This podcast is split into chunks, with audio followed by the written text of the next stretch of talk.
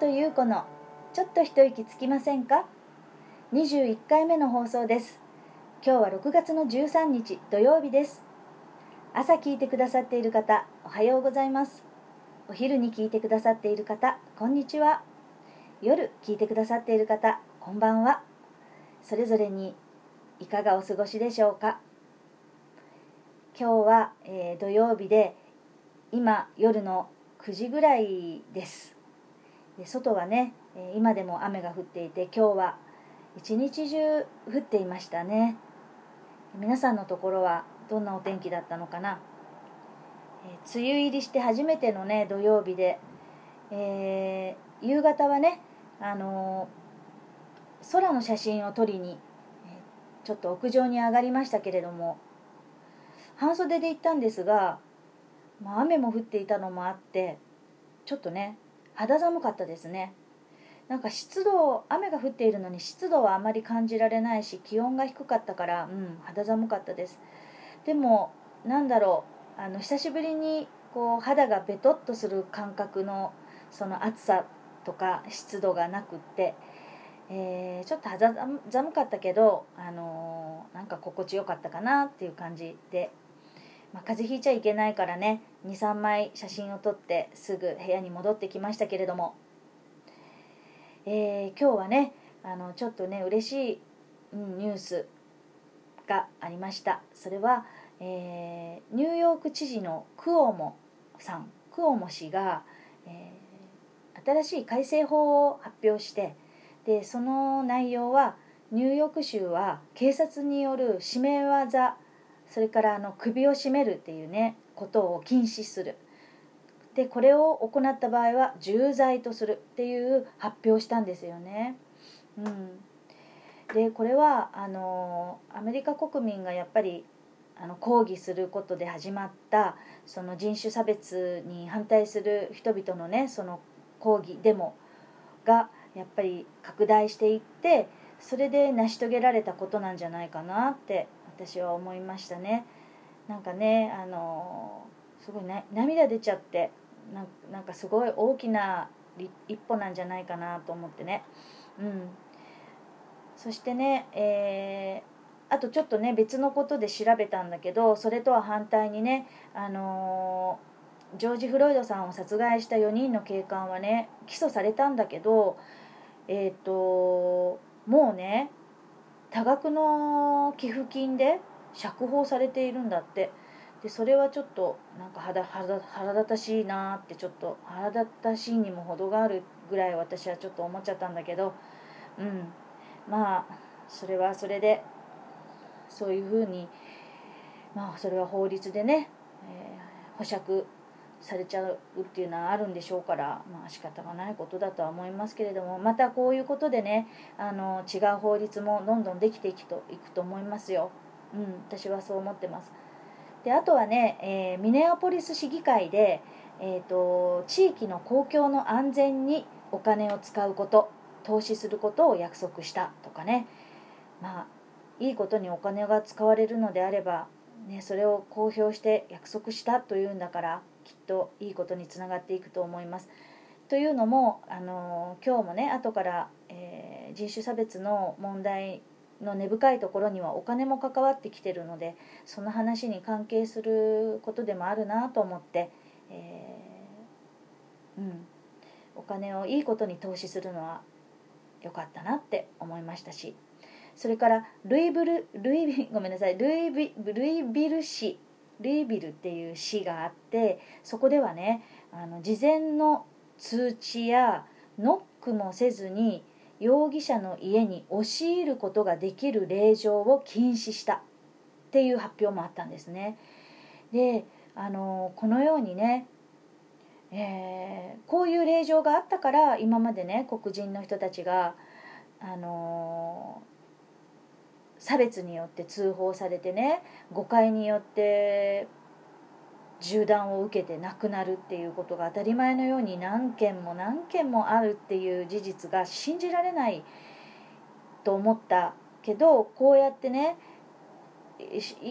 あの堂々とねそういうことができてしまう裏にはこういった令状があったんだってちょっと思ったりしたんだけどこれもねルイビル市っていうところだけの話でその令状を禁止したのは他にはまだ禁止してないところはきっといっぱいあるだろうからねどんどん禁止してっていかなきゃいけないんだろうなって思うけどニュースではねこの、えー、取り組みがどんどん広がっていくだろうって予想しているってあの言ってたから、うん、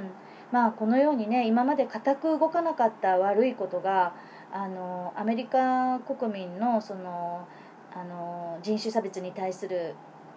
人々の抗議がね拡大して世界にも知らされてたことがあのきっかけでね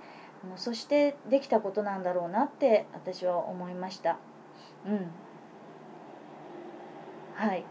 でねあの昨日の続きのお話なんですけどえー、まあいろいろなね暴力があって言われなき暴力の対象に、えー、今までずっと黒人の人たちはされていたっていうお話だったんだけどそれはもう、えー、警察官も含めて国家ぐるみだっていうことを私は言ってたんですけどこれ本当にね、あのもうとっくの昔にえー、奴隷制度っていうのは廃止されてる1865年に廃止されてるし一番最後まで、あのー奴隷廃止を渋ってたミシシッピ州だってあのその後の30年も先の1865年にほとんどの州が奴隷廃止を決めたのにミシシッピ州は1995年にその決めた30年後に廃止されてるんですね。でもそれでもね廃止されて奴隷制度っていうのはあのいるのにこうやってね罪のない黒人の人たちにね見えない差別でひどい目に遭わせている事実が、まあ、あるわけですよね。うん、それでねこの奴隷制度が終わった後もあのそのどうしてねこんな風に黒人の人たちが住みにくくって暮らしにくくって生きにくいのかっていうことなんだけどえーと、奴隷制度が終わった後もね黒人の人たちが多く住む地域をターゲットにねレッドラインをというのをねあの引いてでそのし地域出身の人々にはローンを貸さなかったりとかさまざまな社会的なバリアをねあの作ってきてるんですよね。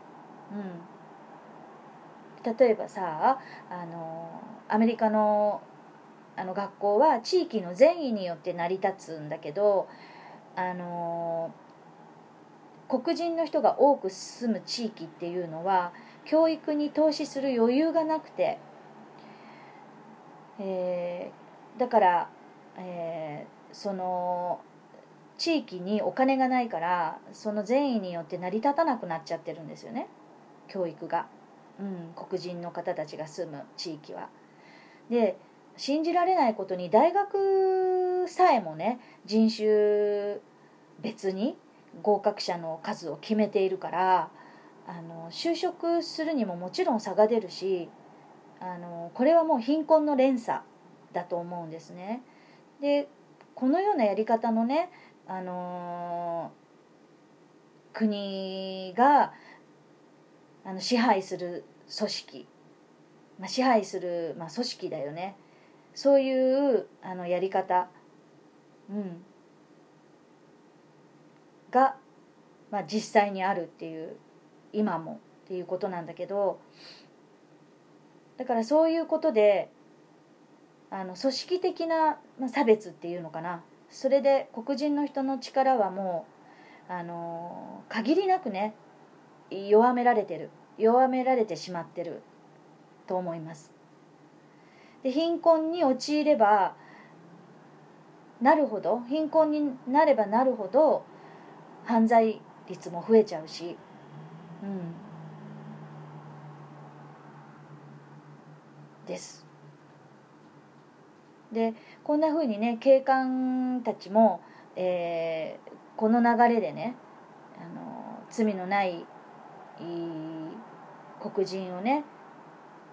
殺す理由っていうのはねそのあの個人的な黒人に対するそのヘイヘイトっていうかもう嫌だっていう気持ちだけじゃなくねこうやってね組織的にあのやされてる、うん、してる。だからあの黒人に対する偏見もあるしでそういうことをするっていうのはね黒人に対する偏見もあるしで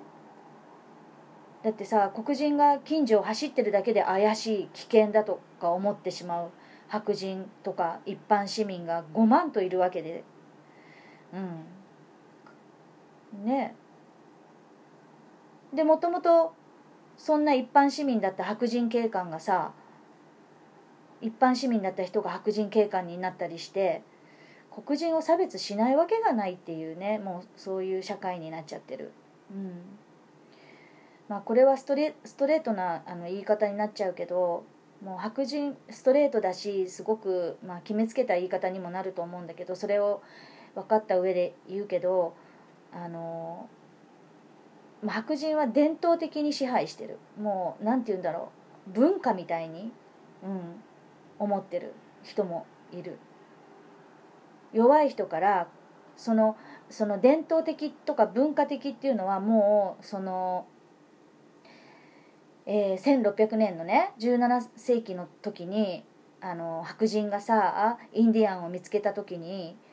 あのそういう弱い人から絞り取って甘い汁を吸ってきたわけじゃないですか、まあ、白人に限らず人としてそういう人もいるけどね、うん、人からそうその甘い汁を吸ってさあの生産手段の一つに奴隷を使ってさ自分の生活をまあ気づいてきてる来たわけじゃん？うん。まあちょっとごめん。時間がなくなったのでまた22回目の放送につなげます。ありがとうございます。